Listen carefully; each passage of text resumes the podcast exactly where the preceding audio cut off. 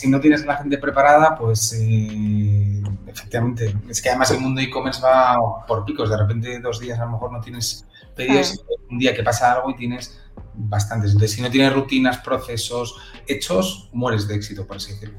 El contenido educativo yo sí que creo que es muy importante en nuestro sector porque al final no dejamos de ser farmacéuticos y em, el contenido para educar al cliente. También ah, estaba el, el tema de que solo querían vender, vender, vender, vender, solo era todo producto y eso era perfiles de mercadillo total.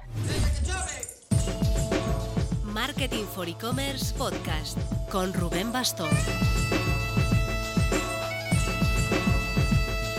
Hola marketer, no, no soy Rubén Bastón. Tras haberle quitado el micro, el móvil, el portátil e incluso un iPod viejo que llevaba por si acaso escondido en el interior de su calcetín derecho, lo hemos enviado derechito a su casa para disfrutar de unas más que merecidas vacaciones desconectadas del día a día del fragor del mundo digital. Pero no te preocupes porque antes de todo esto le ha dado tiempo a grabar el programa de hoy, en el que hablaremos de uno de los sectores más populares del e-commerce, el de la farmacia y para farmacia. Lo haremos en una muy interesante tertulia en la que descubriremos experiencias de negocios tradicionales que han logrado expandirse vía online. Nos acompañarán Felipe Martín, CEO y fundador de Galileo Pharma, y Belén García Lindon, que trabaja en farmacialisboa.es y es la fundadora y CEO de Farmacéuticos Digitales, donde cuenta con un podcast y asesora a otras empresas farmacéuticas. Pero antes...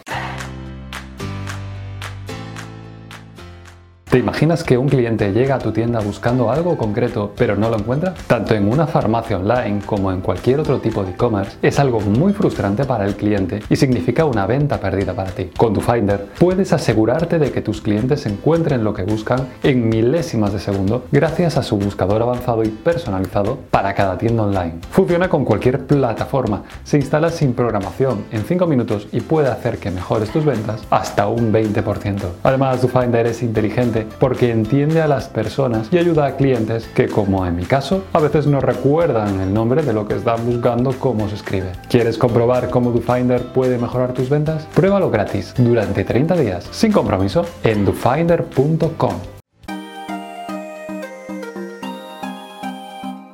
Marketing for e-commerce, learn with us, come learn with us, come to learn with us. Felipe Martín, muy buenas. ¿Qué tal? ¿Cómo estás? Felipe, CEO y fundador de Galileo Pharma, y Belén García Lindon. Muy buenas. Hola, muy buenas, Rubén, ¿qué tal? En tu caso, no fundadora, ¿no? Eres simplemente asesora, trabajadora. Soy, exacto, no, no funda, o sea, era un proyecto que se llamaba Farmacéuticos Digitales, que hacía consultoría, pero era autónoma, básicamente, sí. ¿Y ahora con Farmacia, sí. con farmacia Lisboa? ¿Qué relación Ahora tienes? con Farmacia Lisboa es que empecé con ella, ella fue una de mis primeras clientas de consultoría y llevamos trabajando pues desde 2019 hasta el día de hoy y claro, ¿Mm?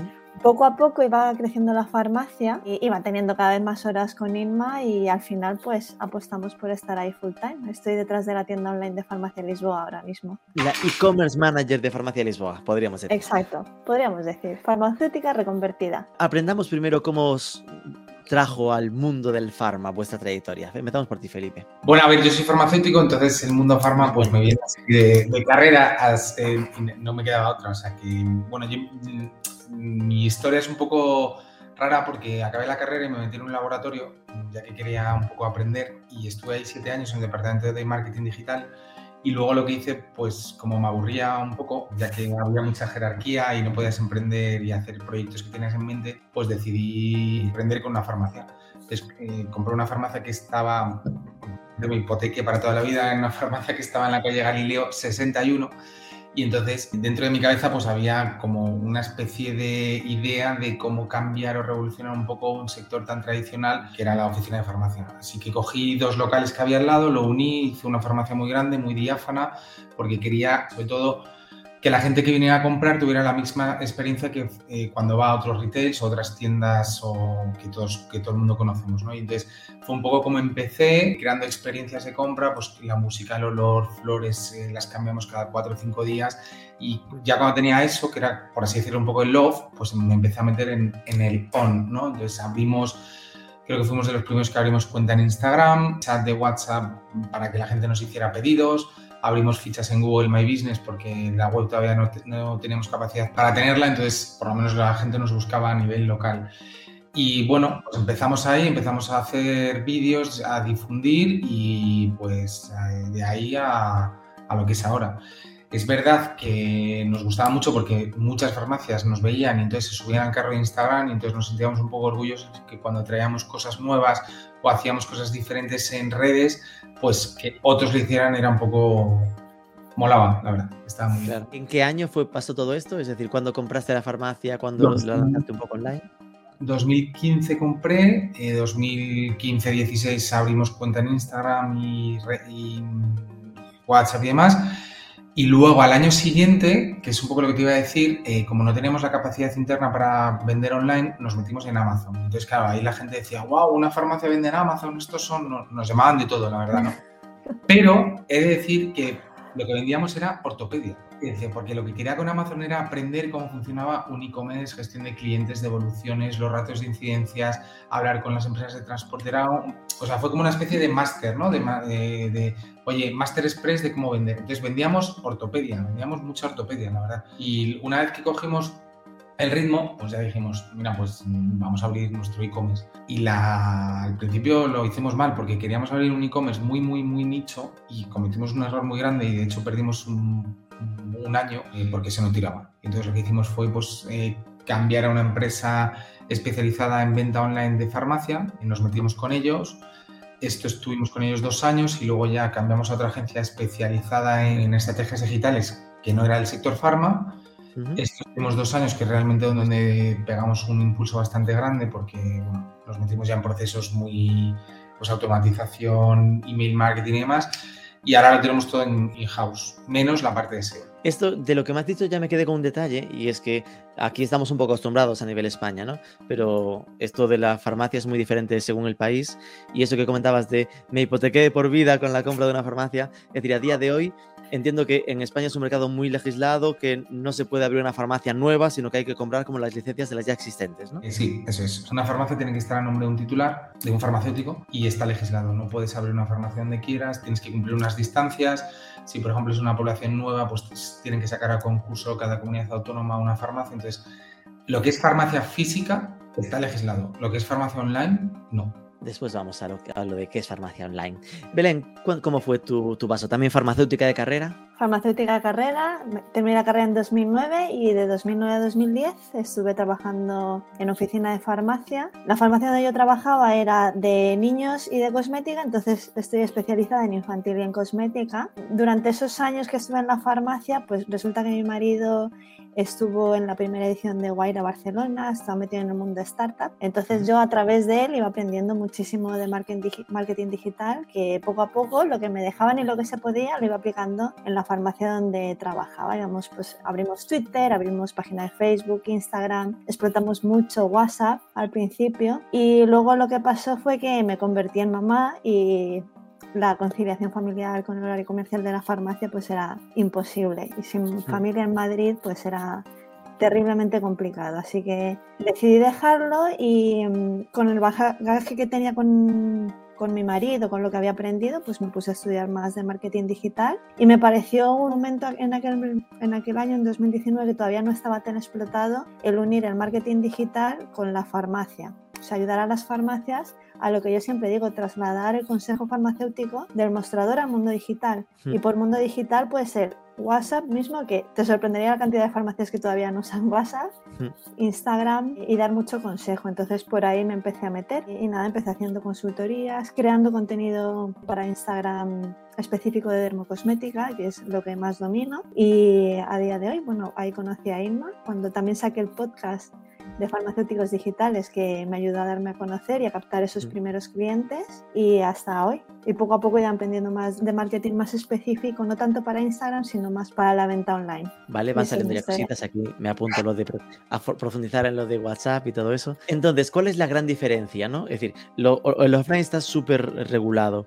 Entiendo que en el online también estáis bastante limitados, ¿no? Como sector, es decir, que no se puede vender cualquier cosa en una farmacia a través de digital, ¿no, Belén? En medicamentos, por ejemplo, medicamentos con receta no se puede vender a nivel digital. Y hablar de medicamentos a nivel digital a veces trae problemas también, porque está muy regulado. Hay compañeros a los que le han denunciado por hablar de medicamentos, simplemente por informar, entonces hay que tener cuidado con eso. De cosmética puedes hablar todo lo que tú quieras, de suplementos, de ortopedia, todo eso sí, pero es el medicamento lo que más regulado está, obviamente, porque también requiere consejo la prescripción. O sea, la prescripción tiene que ser del médico y luego tiene que ser con consejo siempre. Pero esto os limita entonces, Felipe, hasta nivel de catálogo, ¿no? Es decir, de que hay muchísimo de lo que tiene esta farmacia que ni, ni existe, ¿no? En Internet. Sí, sí, sí, sí. Lo que dice Belén, todo el- lo que es medicamento ni lo puedes subir. Y luego ahora se está yendo un paso más allá, es, es todos los productos que tienen CBD, pues tampoco lo puedes subir porque si no te llega algún requerimiento de sanidad diciendo que, tiene, que tienes productos de CBD en tu, en tu catálogo, que obviamente estos productos están autorizados porque son marcas importantes que están autorizadas. Pero es más, vamos un paso más allá, que incluso los métodos de pago, tipo RedSys, PayPal y demás, bueno, y unos ag- agregadores de pago, si tienes productos de CBD, te suben las comisiones una barbaridad porque consideran que, que son productos que no se deben de vender. Entonces, hay que tener cuidado. Es decir, medicamentos y productos de CBD, no. OTC, pues también, pero también tienes que tener cuidado. Y luego para farmacia, pues lo, todo lo que tú quieras.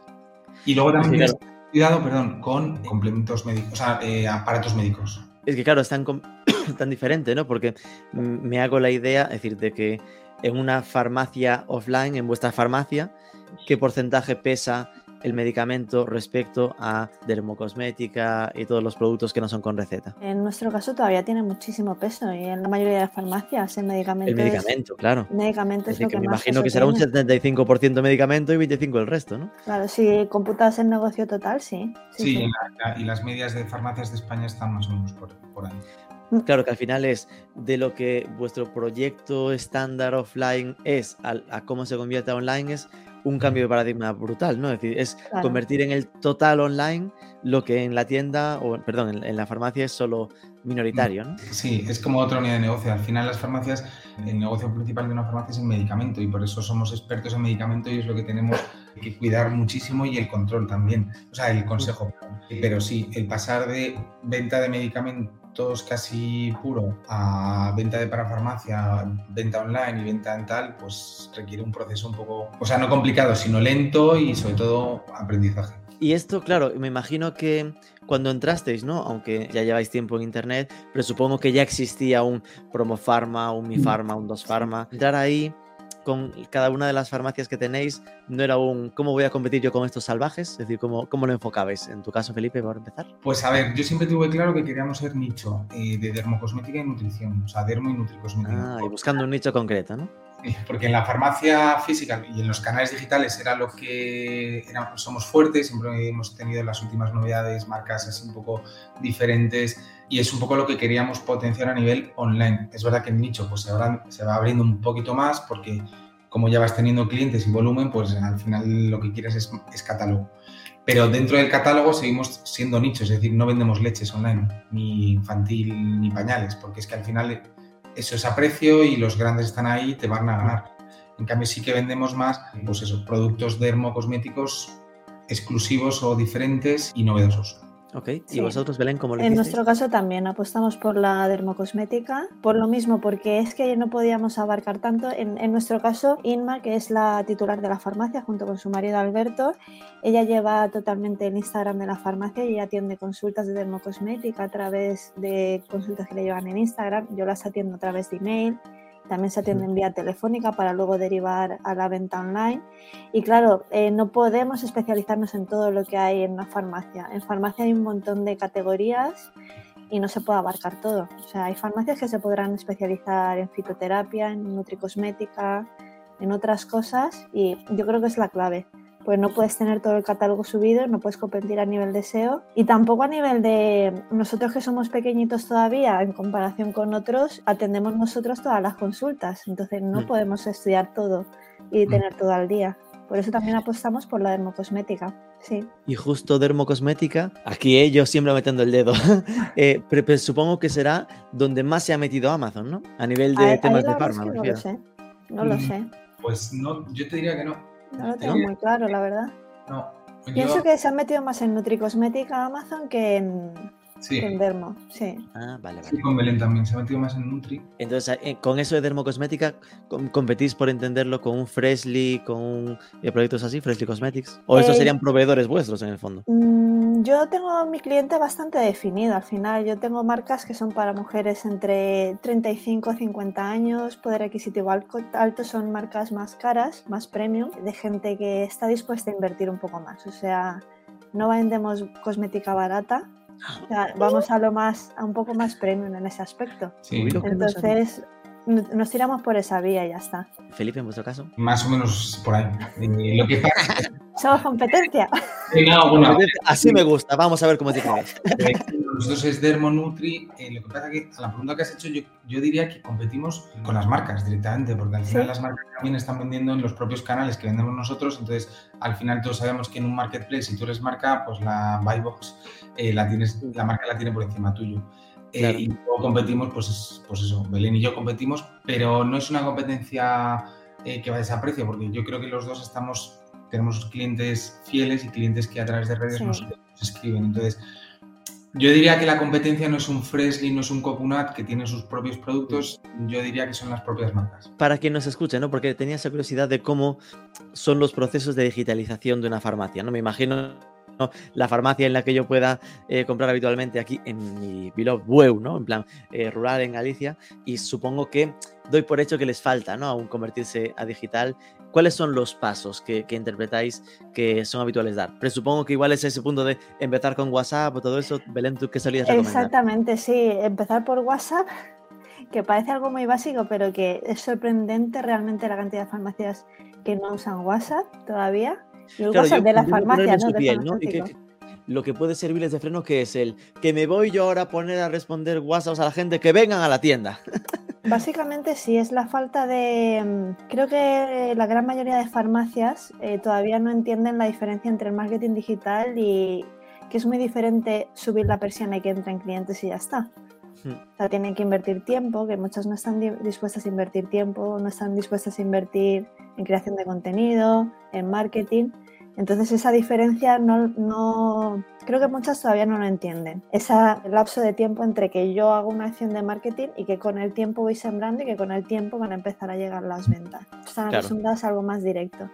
Y yo lo de, lo de WhatsApp siempre lo explico como que son los puntos calientes de la tienda. O sea, la farmacia tiene el punto caliente que es el mostrador, las góndolas, sitios para que los clientes que entran ven y dicen, ay, aquí hay una oferta. Mm. Pues los estados de WhatsApp para mí son eso. Teniendo en cuenta que la mayoría de farmacias tienen clientes que son ancianos, quizás no les sigan en Instagram, pero en WhatsApp sí que los van a ver. Los estados de WhatsApp, ostras, qué pasada. Claro, Porque yo lo estaba enfocando como un, ok, el estar atento a que te pregunten dudas y que si las resuelves fidelizas y la gente te va- también. Y eso es, ya que te han también. preguntado, zasca. Te metes- Eso también, actualizas tu estado pero- cada día con una oferta.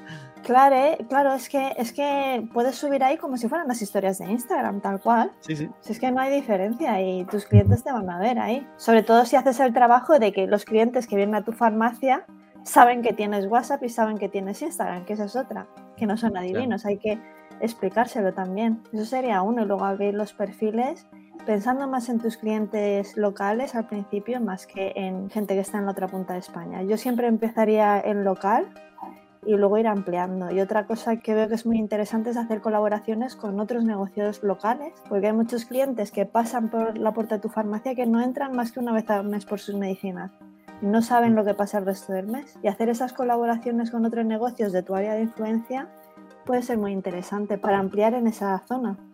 De ¿Colaboraciones de qué estilo? Como un ejemplo. Mira, por ejemplo, un centro de estética, o sea, de centro de estética, pues tú haces un sorteo con ese centro de un pack de cosmética que le pueda venir bien, por ejemplo. Y así son públicos similares al final.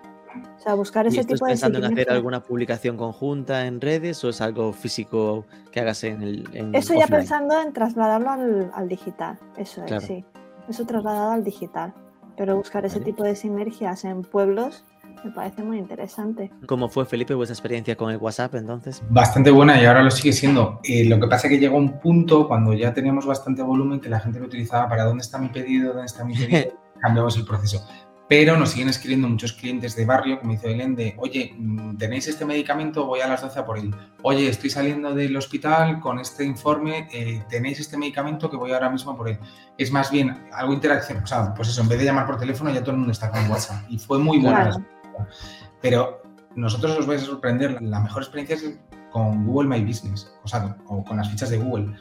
Eh, lo trabajamos muy bien y de hecho tenemos bastantes valoraciones en- de estrellitas, pero sobre todo visualizaciones, porque al final, Belén lo dices, trabájate en local y Google, las fichas de Google es en local. Entonces, Mm. cuando vas a buscar algún producto y en Google Maps os sorprenderéis la cantidad de gente que busca como si fuera un buscador, eso nos traía retorno. De hecho, tenemos, el otro día lo vi, las estadísticas, dos mil y pico personas el mes pasado pusieron cómo llegar a, a Galileo Pharma. Y dices, Wow.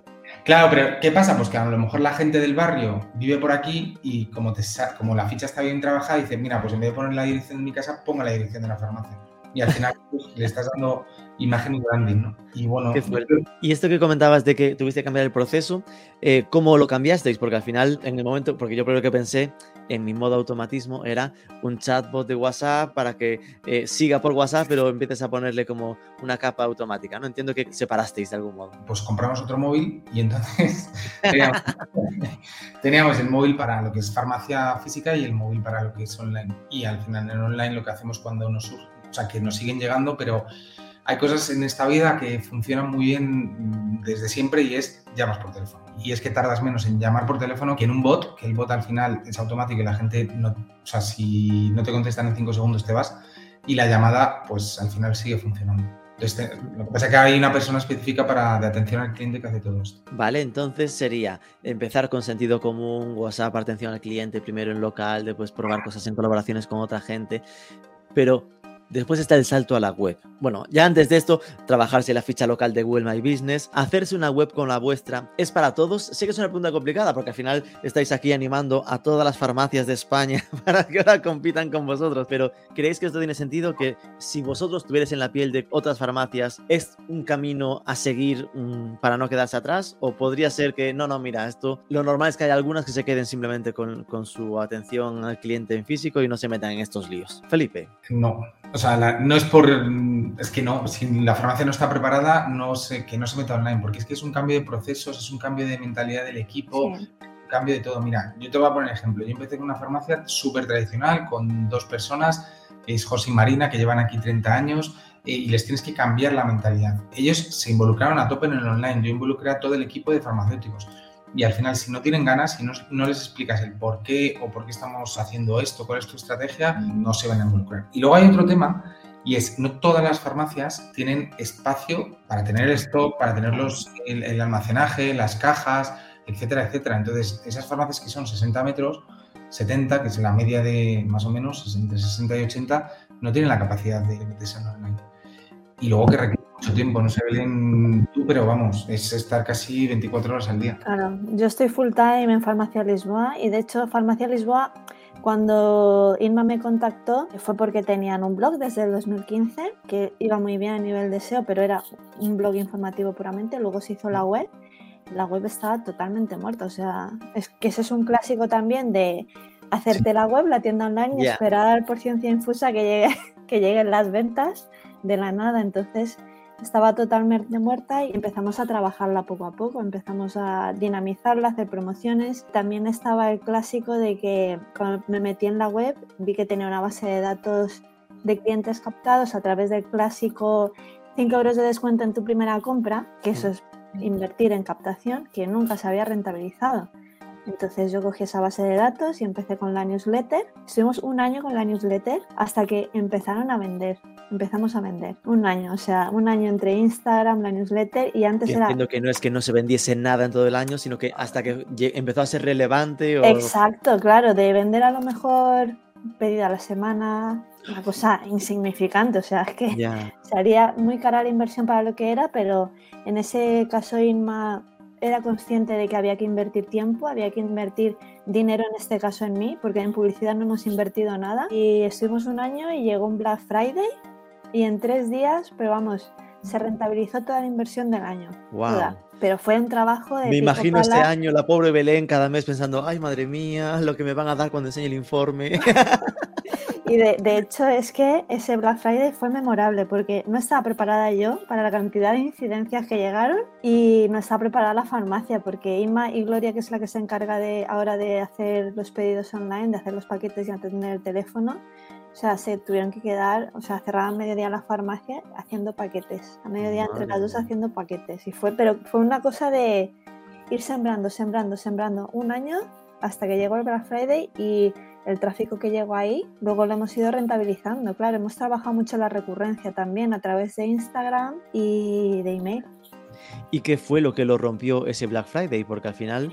Yo eh, creo que ahí se juntó que habíamos estado dándole la matraca a la gente y nos tenían en su mente y que estábamos en confinamiento también. Fue en el 2020 vale. y se dispararon las ventas, pero no fue una explosión de un boom y luego se desinfló, sino que a partir de ahí ya empezó a subir. De hecho, yo empecé a hacer cada vez más horas a partir de ahí en Farmacia Lisboa hasta que ya Inma y yo hablamos y nos casamos digitalmente. Te abdujo.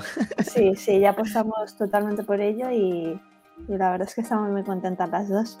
Que entiendo. Felipe, que esto que está comentando Belén es eso a lo que te referías, ¿no? De eh, ¿qué cambian los procesos? Pues igual es lo de pasarte mediodía eh, haciendo cajas, ¿no? Claro, es que si no, si no tienes a la gente preparada, pues eh, efectivamente. Es que además el mundo e-commerce va por picos. De repente, dos días a lo mejor no tienes pedidos, y un día que pasa algo y tienes bastantes. Entonces, si no tienes rutinas, procesos hechos, mueres de éxito, por así decirlo. Y en tu caso, entonces, tienes como un equipo también dedicado solo para la parte online. Yo sí, tenemos, somos seis personas. Bueno, son seis personas para la parte online: pedidos, almacén digital, contabilidad y contenidos. Y luego tenemos agencia SEO externa y, y yo que estoy en toda la estrategia y tenemos Vale, lo de los cambios de procesos, entendido.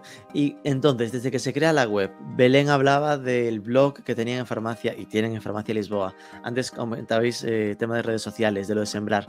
¿Cómo se consigue? Sobre todo porque me imagino que es un entorno bastante competido, ¿no? Y la parte de, de pago del PPC debe ser bastante caro. ¿Cómo una web de una farmacia local, como es cada una de las vuestras, consigue hacerse hueco a codazos dentro de Internet? Estamos Yo te diría que pico pala, si es que no, no hay más. En ese caso no hay sí secretos, que... pico pala. hay que. Pico pala, sí. En este caso sí que te digo que fue muy relevante la antigüedad del blog de Farmacia Lisboa y que tiene muchísimo contenido y sigue publicando continuamente Inma. También Inma ha trabajado mucho Instagram. De hecho, yo empecé enseñándole a manejar Instagram, Canva, o sea, todo eso que trabajamos al principio. Ella lleva totalmente el contenido de, de la parte de Instagram y está muy atenta a las consultas. Y luego aparte su hija Mencía ha terminado la carrera hace poco y tiene también un perfil profesional que se deriva a Farmacia Lisboa, ya esté más enfocado a un público más joven. So- Ajá. Entonces estamos empezando a diversificar, pero ha sido todo a base de mucho contenido, mucho contenido. También yo tuve suerte de encontrarme la base de datos, porque tampoco tuve que hacer captaciones. O sea, como estaba ahí, estaba habiendo un goteo de pedidos de gente que llegaba de repente, los 5 euros me conviene, lo compro, y ya se olvidaban de nosotros para siempre. Yo me encontré esa base de datos ya hecha, pero no se estaba explotando. Entonces, empezar a explotar esa base de datos de clientes y conseguir la recurrencia que siempre nos pidan a nosotros también ha sido muy relevante. Claro. ¿Y en Entonces, vuestro caso, eh, Felipe? Pues inventándonos cosas todos los días, básicamente, porque al final es que hay un problema, que al, al cliente como le llegan todos los días de todos los lados, ¿vale? No solo del sector farma, promos, ofertas, contenidos, acciones, eh, al final tienes que ir un poco en línea de lo que hacen también los otros, porque es un poco lo que el cerebro está, está cogiendo, ¿no? Entonces cada día nos inventamos mm, acciones a nivel de todo, de redes, de contenidos, de mailing, de colaboraciones con marcas, y al final es un poco para captar, porque los costes, además, nadie entendemos porque hay meses que son más altos, otros más bajos, otros tal, entonces intentar no depender tanto de Google y de Meta y de todas estas plataformas. Pero sí, sí, hay que inventarse todos los días cosas, básicamente. Y bueno, Claro. luego, luego, como dice Belén, buen contenido, no solo contenido en promo, sino contenido que a la gente le entretenga y le guste. el contenido educativo yo sí que creo que es muy importante en nuestro sector porque al final no dejamos de ser farmacéuticos y mm, el contenido para educar al cliente y que sepa por qué tiene que tomarse fotoprotección oral porque es importante, al final es decisivo para que decida consumir el producto y comprártelo a ti también. Entonces Que- hay muchos productos que no se entienden si no hay una explicación detrás. Que genere esa, esa parte de confianza, ¿no? Exacto, sí, sí. En tu caso, Felipe, sí que has llegado a mencionar la parte de coste de captación. En general noto que no apostáis demasiado por la parte de pagos, ¿no? Es decir, por la parte de SEM, eh, cero. Ads. No, no, sí, sí. O sea, ¿También nosotros, cero? No, yo- nosotros sí apostamos, ¿eh? y de hecho un 30-40% de las ventas vienen de, de pago, pero a lo que voy es que cada vez cuesta más esa venta a través de, de- de pago. Pero sí, sí, sí invertimos y tenemos unos ROAS relativamente buenos para lo poco que invertimos, que sí que invertimos. Y además, ROAS hay- positivo a pri- a- sin problema, ¿no? sí, sí, por encima de 5 podemos, podemos decir. Pero que además intentamos hacerlo en todos los lados, o sea, no solo en lo conocido, sino en todas las redes que van saliendo, todos los ads manager, ¿vale? Vamos a dejarlo ahí. Eh, nos, met- nos metemos para probar, para probar cosas. Y, hay- y sorprenderían algunas herramientas que funcionan, que tienen buen retorno, e invirtiendo muy poquito y, y manejándolas muy poquito. sí. Eh, Entonces habláis mucho de la importancia del contenido y con esto la duda que me surge es, habiendo empezado, como decía Belén, con la parte más de blog, es decir, texto versus vídeo, ¿qué es lo que más pesa ahora, Felipe? ¿Qué tú qué dirías? Depende.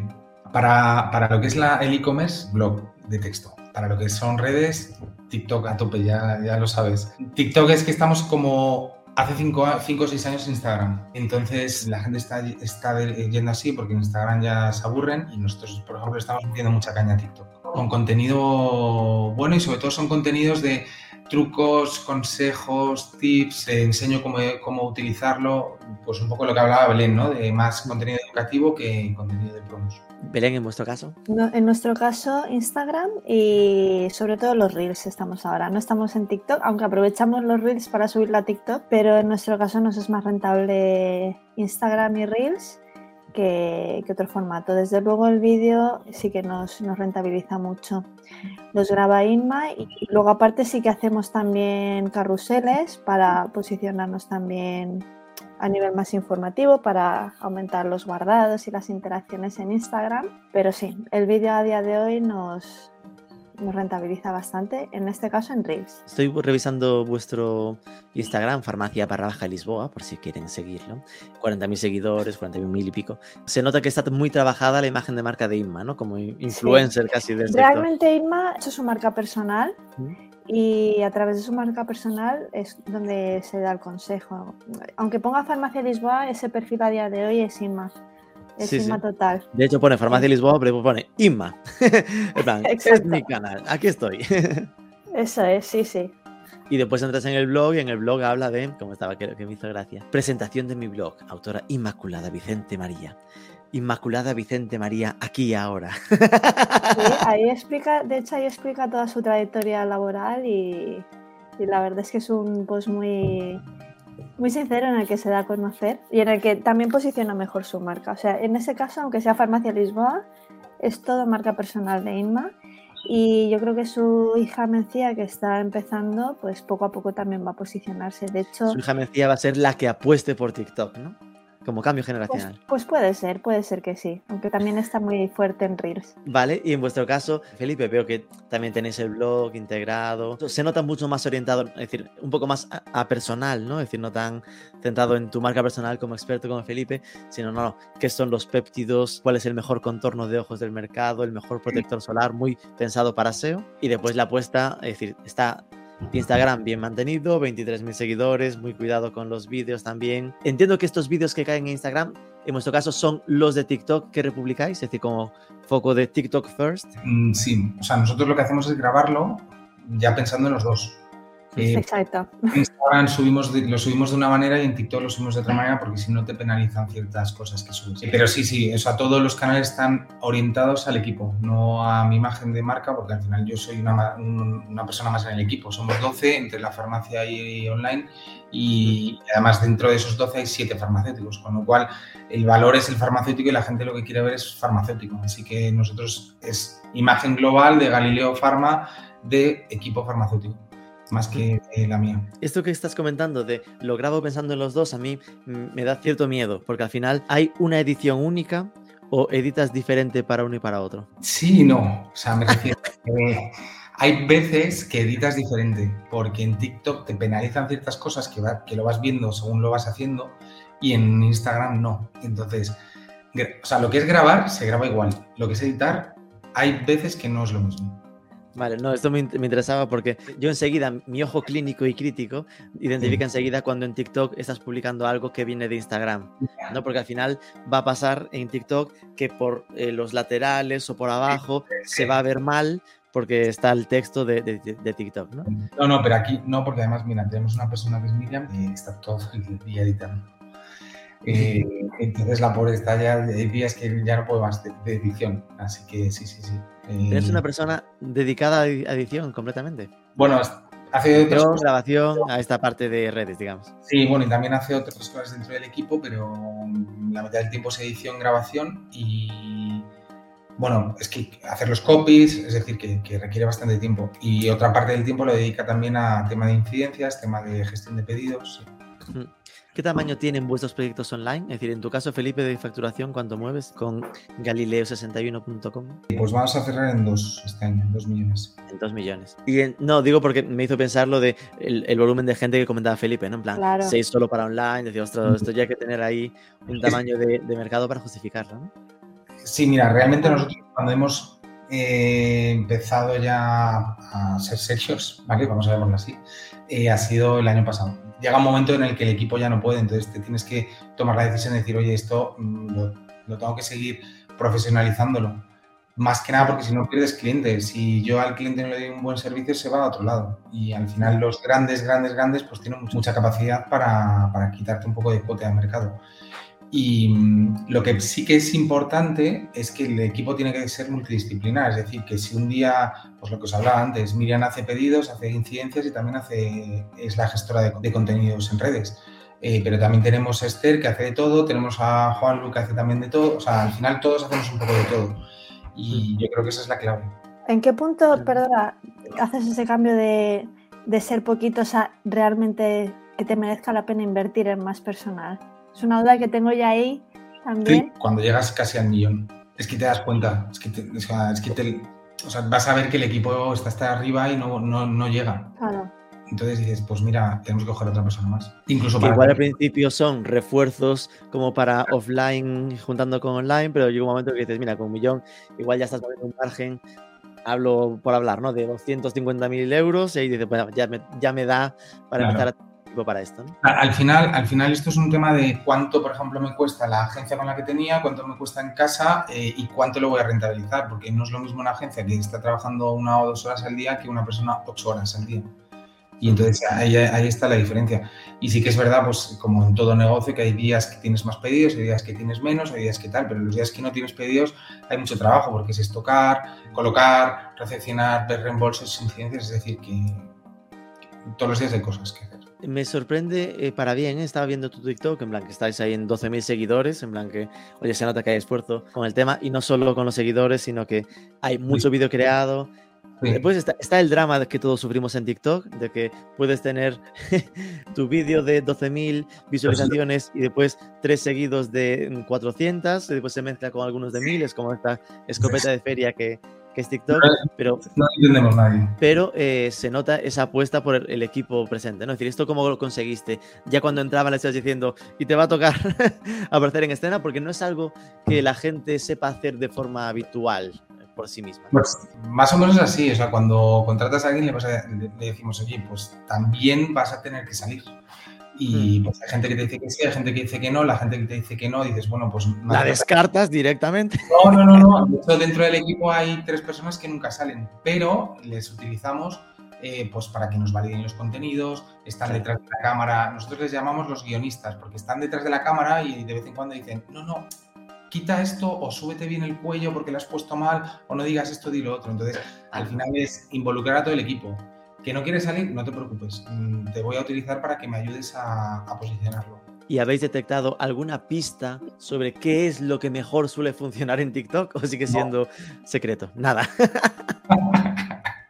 No tenemos ni idea, pero es que tú lo has dicho, o sea, tenemos 41.000 likes, ¿no? Y, y, bueno, pero es que hay vídeos que tienen 600.000 reproducciones y hay, hay otro que tiene 400.000 y dices, pero ¿por qué? Y de repente hay otro que tiene 12.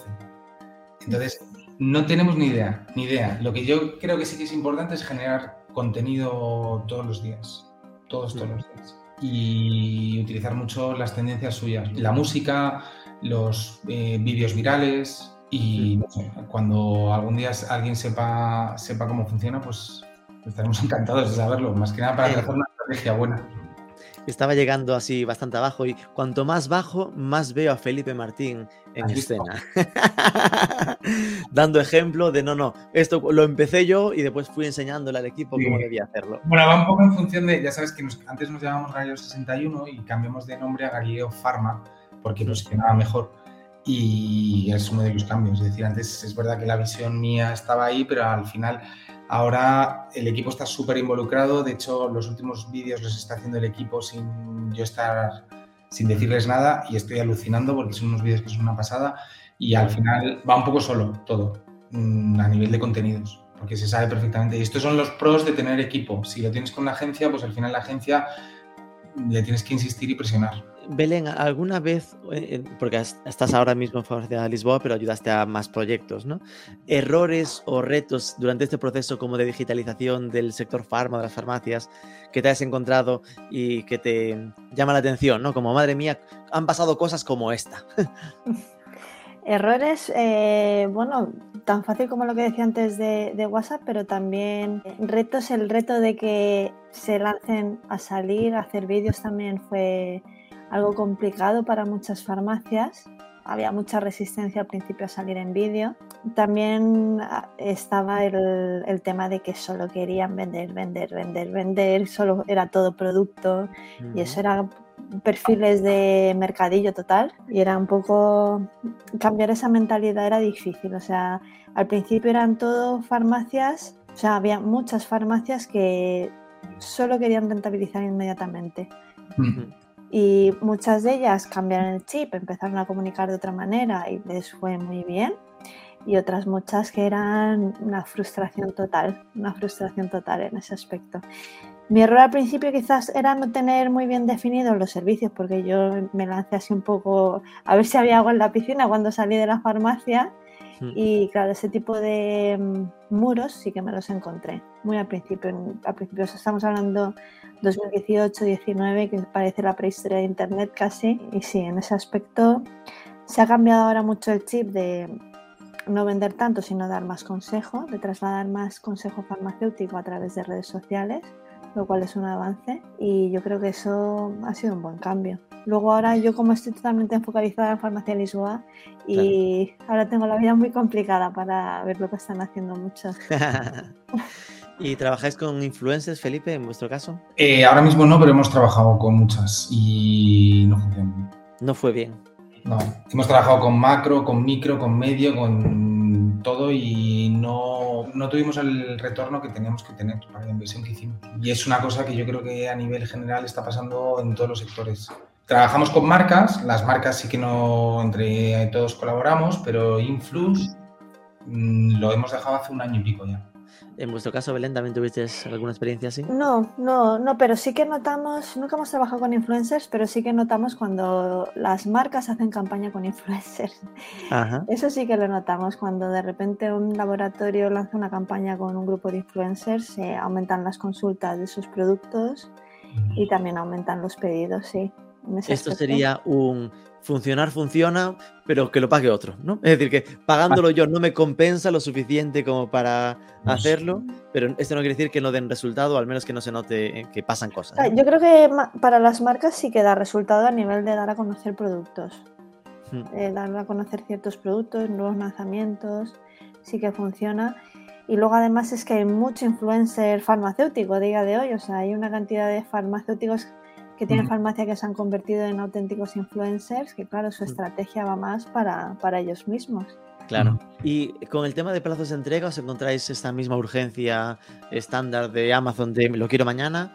¿O es algo que no genera tanto, tanto estrés en vuestro caso? Felipe. Pues genera estrés. Porque, a ver, Está estandarizado, ¿no? Nosotros nos especializamos hace cinco años en envío en el día y lo seguimos haciendo. Entonces, enviamos en el día sin coste adicional, que la gente flipa porque dices, "Mm, pero ¿cómo lo haces? Pues haciéndolo. En el día, pero entiendo que eso solo como en Madrid, ¿no? En Madrid, en toda la Comunidad de Madrid. Ah, o sea, vale. toda es toda. Tú haces un pedido en el Escorial y te va a llegar en el día. Caray. ¿Eso lo Eh, hacéis con Globo o cómo lo gestionáis? No, lo gestionamos internamente. Y vamos, con, con los- sí, internamente. Eso suena, cojo la furgoneta y lo entrego yo si hace falta. No, no, no, porque tenemos, el 40% de nuestros pedidos son en Madrid. Entonces, al final, la furgoneta, yo, yo he repartido pedidos, pero ya no, no da. Eh, pero, ¿qué pasa? A ver, nosotros estamos en Madrid. y Madrid es, la, es, es una jungla, entonces todo el mundo lo qui- quiere todo ya.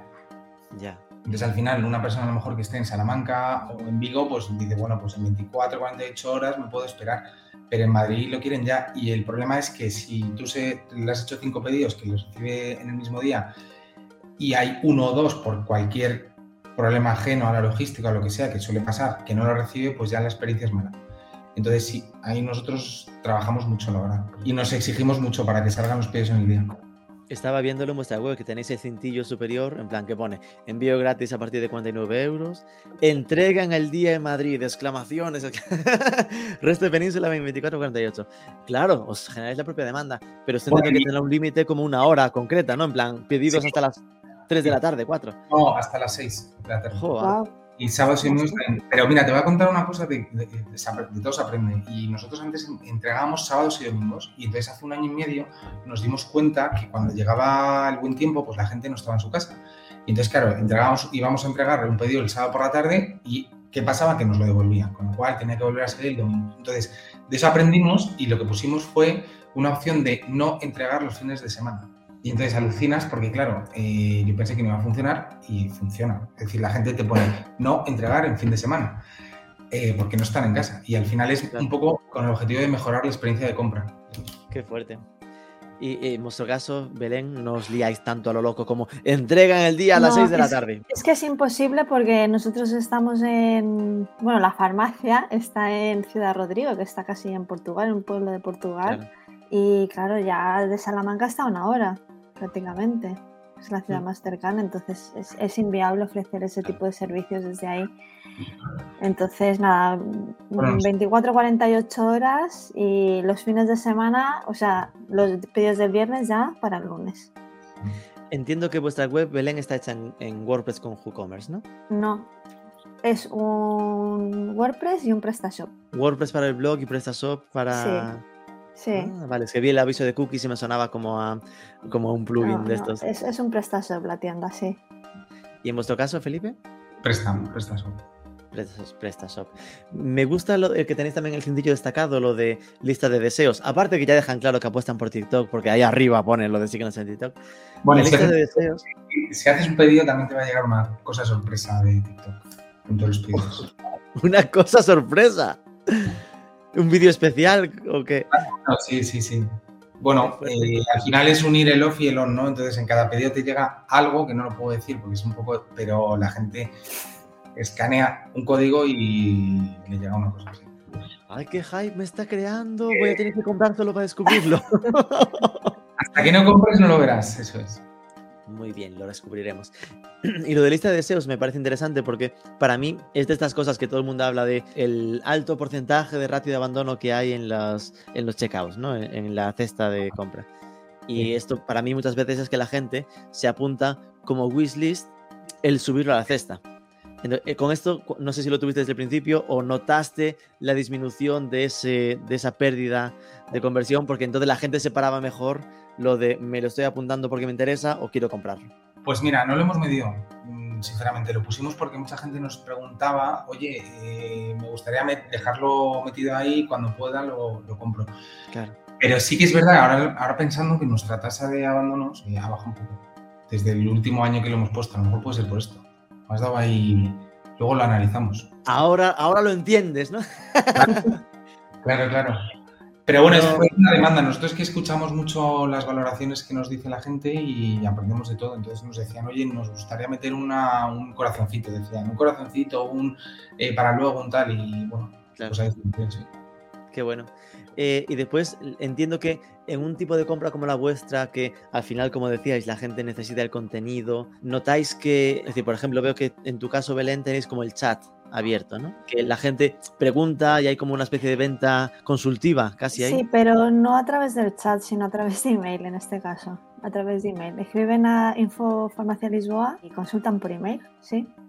Qué enrevesado. Sí, sí, no sé por qué, pero sí, llegan muchas consultas por email. Es decir, tienen el chat aquí que lo estoy viendo con mis propios ojos. que, que de hecho el chat no, o sea, y- ni me acordaba que estaba, Ah, sinceramente. vale, yo creo que, porque igual es por la hora, ¿eh? Pero eh, el chat en el fondo ahora mismo es ponme tu nombre, correo y mensaje y seguramente a vosotros os llega por email, pero igual es preguntas Claro. del chat. Claro, y es, es Vale, todo por, por email, sí. ¿Y vosotros tampoco os, os decidiste, Felipe, a, a hacer una- un chat en vivo? Eh, lo hemos tenido y lo hemos quitado. Demas- demasiadas dudas, ¿no?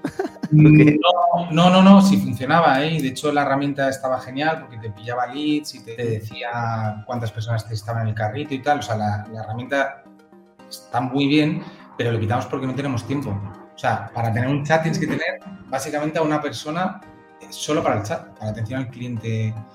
Entonces, al final no, no tenemos ahora mismo la capacidad para hacerlo. Vaya. Bueno, pues nada. Es decir, será vuestra. Cuando lleguéis al millón, a, a los dos millones y medio, ponéis a la persona para el chat. No, porque, porque sí que creo que al final, en el espíritu de lo que me estás comentando, ¿no? Del tipo de, de usuario con sus dudas de qué crema necesito o Sí. qué alimento, no sé qué, eh, me da la sensación de que sería algo con, con sentido, ¿no? Que igual lo resuelven por WhatsApp, Claro, ¿eh? la, la cosa es que en nuestro caso sí que, aparte de las cosas por email, eh, llega mucha consulta por Instagram. Sí, es justo Claro. lo que Mensaje- por mensaje directo de Instagram, entonces por ahí sí que se atiende mucho. Y luego se deriva también a la... El consejo que se da, obviamente, le pones el link del producto de tu tienda, lógicamente. Fijaos que curiosamente en ninguna de las webs noto el, el call to action hacia WhatsApp. no. Es decir, destacáis las redes No, no, porque es que WhatsApp es, es eso, es más a nivel local. más para lo físico. Claro, es para lo físico. No, nosotros tampoco, ¿eh? lo tuvimos, lo quitamos y tampoco verás Instagram, lo tu- también lo tuvimos, lo quitamos. Bueno, yo sí lo veo, en plan, vuestro Instagram está, pero en el pie de la web, ¿no? Donde está un Bueno. poco la información general. No, no el típico lineal con los posts de, de Instagram y demás. sí. Y la última, entonces, una visión de bola de cristal hacia el futuro, desde vuestra perspectiva, vuestra experiencia para farmacia. Ay, espera, que estaba aquí cotillando el YouTube de Galileo. 6.000 suscriptores en YouTube, ¿eh? Ojo, que esto no se consigue tampoco fácilmente. No, no, hay, algún, hay algún vídeo por ahí de 80.000 reproducciones también. o 100.000, no sé. Eh, ¿Cuál es vuestra visión de cómo va a evolucionar este sector? Eh, desde el mm, seguro que en dos años entra Amazon en esto y nos ponen mirando a Cuenca, o que legislarán distinto y se permitirá vender eh, medicamentos también online. Empezamos no. por Belén, cuéntanos. Creo que la legislación está todavía lejos, lejos de cambiar a día de hoy, la verdad. Sí, no se, no se nota mucho ruido sobre No, esto. no, Hay mucha resistencia también por parte del sector, sobre todo la venta de medicamentos. Eso lo veo complicadísimo a día de hoy. Igual me equivoco y dentro de dos años cambia. Hay algo que lo rompe todo. Mm. Pero a día de hoy lo veo difícil. Entonces lo que sí que veo es que cada vez se van a demandar más perfiles como el mío y que si apuestas por algo digital va a ser algo derivado a lo que tiene a lo que tiene Felipe, o sea, personal especializado dentro de la farmacia que atienda las necesidades digitales, ya sean farmacéuticos o técnicos de farmacia. Y ahora mismo sí que veo una oportunidad muy buena de explotar la inteligencia artificial, aprender a usar ChatGPT para la creación de contenido. Que Eso te digo, la verdad, a mí me ha salvado la vida en estos meses que ha nacido mi bebé y si no llegase por eso, no sé lo que hubiera hecho. Entonces ahí sí que veo... Has puesto a trabajar a. ChatGPT en tu sitio, ¿no? Totalmente, sí. Sí, sí, sí. Aprendí ahí a hacer los prompts y a... estoy aprendiendo a aprovecharlo porque es que el tiempo es muy limitado y para las farmacias más todavía porque somos equipos pequeñitos. Lo normal es que sean equipos de poquita gente y que no todo el mundo sepa manejarse digitalmente. Entonces, perfiles como el mío creo que van a ser más demandados y aprovechar la inteligencia artificial. Hoy en día es una buena oportunidad, creo yo. Ahí entiendo que lo estás usando para apoyarte en generación de borradores y pues corregir sobre ellos o así. ¿no? Exacto, sí, fichas de producto y todo tipo de contenido, email marketing. Le pregunto, dame ideas. Pero sí, sí, yo creo que ChatGPT hoy en día quien aprenda a usarlo tiene mucho, mucho camino recorrido. Qué bueno. Es una gran Insistía en lo de revisarlo después porque Sí, yo ya he sí, visto sí. casos de artículos de blogs Sí, que acaban sí. con un no puedo hacerte un texto sobre este tema y te has copiado literalmente de Sí. una respuesta negativa de ChatGPT. Claro, claro, no, sí, hay que saber preguntarle, para empezar, ese es un arte, saber preguntarle a ChatGPT. Yo me- al principio estaba muy frustrada con ello, pero una vez que lo manejas y haces la pregunta correcta y lo revisas un poco, la verdad es que es una maravilla. Ok.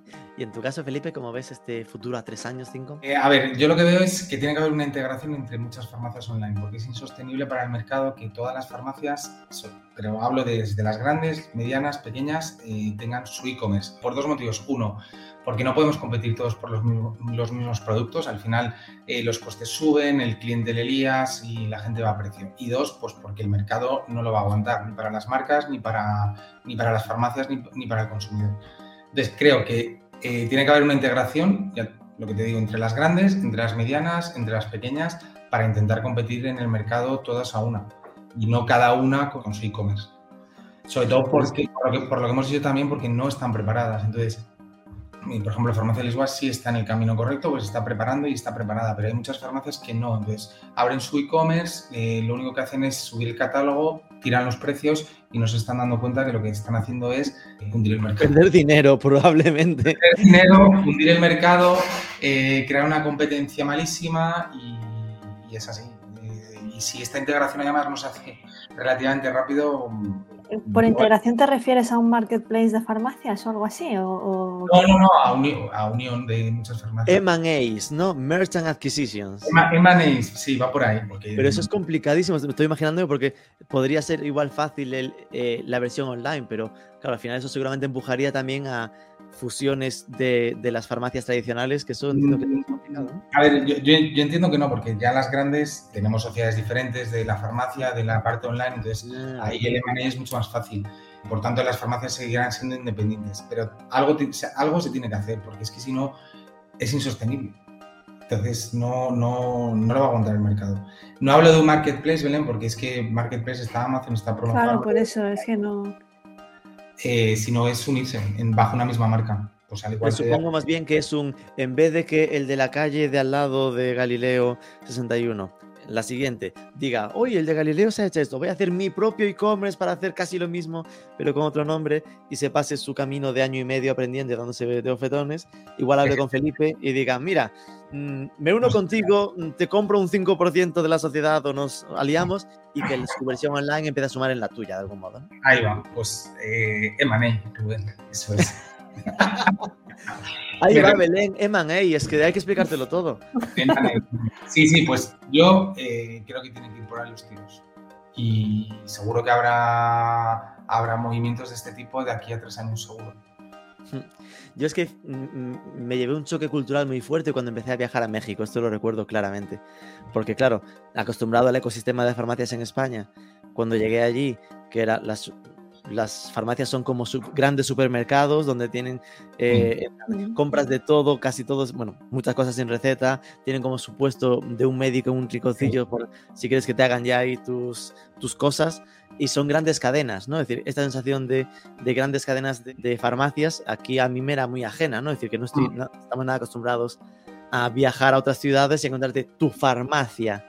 Entonces presupongo que es... Bueno, aquí en España lo hay el modelo, ¿eh? hay farmacias muy conocidas que son grupos de farmacias que son un poco más o menos el modelo, pero, o sea, el modelo bajo la misma marca, pero no es como las de México, las de Estados Unidos, que eso ya es otra, otra, Sí, es otro- una filosofía muy parecida a la de Estados Unidos, exacto. Sí, sí, sí, sí, que son más o menos igual. Pero bueno, y luego, se me ha olvidado también comentar antes, yo creo que estamos en un sector que, gracias a que está legislado y que somos farmacéuticos y, y al final eso prima, los grandes operadores tipo Amazon, Mirabia, AliExpress o los que quieras, no creo que entren como está pasando en Estados Unidos con los medicamentos. Entonces, ahí yo creo que, que tenemos un punto a favor de Canal Farmacia que, que- que no van a entrar. En la venta de medicamentos. Por lo menos esto es una barrera que tienen para entrar. Por ahora no les dejan. Hay que ver cuánto aguantan con El esto. medicamento es que es una barrera muy, muy difícil de entrar, sí. Qué bueno. Pues bueno, muchísimas gracias Belén, Felipe, por abrirnos un poco las puertas y ventanas de vuestros proyectos. Ha sido un placer profundizar un poco y gracias por inspirarnos ¿no? y ayudar a los que nos escuchan a, que sepan cuáles son sus siguientes pasos. Un abrazo. Gracias a ti. gracias. gracias.